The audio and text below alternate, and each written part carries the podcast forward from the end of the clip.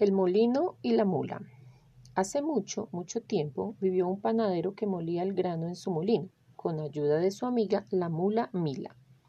El panadero vivía junto a un gran río, en lo alto de una pequeña colina. Allí cultivaba su trigo, lo molía y cocinaba el mejor pan, según decían los habitantes del pueblo. La mula Mila era la encargada de girar y girar para moler el grano. El panadero cuidaba mucho a su buena amiga, la mula, y nunca dejaba que trabajase más de lo necesario. Mila disfrutaba mucho moliendo el grano. Le encantaba ver girar la rueda del viejo molino que emitía un divertidísimo ruido en cada giro que daba. Parecía como si estuviese sonriendo y con cada vuelta se escuchaba una suave carcajada.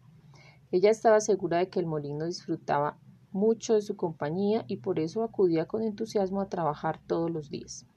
Con el paso del tiempo, el pan que preparaba el molino, la mula y el panadero se hizo tan famoso que hasta el mismísimo rey mandaba a sus sirvientes para que lo comprasen. Su fama hizo que los encargos de pan creciesen demasiado.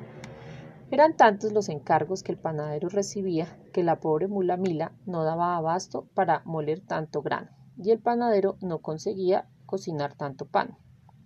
Cuando bajaban al pueblo nadie estaba contento pues después de que el rey se llevase sus barras de pan, solo quedaban unas pocas barras para abastecer al resto de habitantes. El panadero, la mula y el molino estaban agotados. Una mañana el panadero se acercó al molino donde la mula Mila trabajaba sin descanso. Acarició a su mula y la soltó. Descansa, amiga mía, te lo has ganado. Mila se dio cuenta de la tristeza de su buen amigo y quiso seguir moliendo, pero el panadero no la dejó. La mula y el panadero se sentaron junto al molino.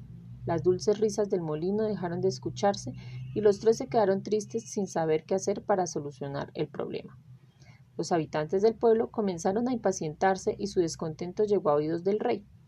El rey decidió ir en persona para ver por qué el panadero no podía cocinar más pan. Cuando el rey llegó al hogar del panadero, vio lo que sucedía.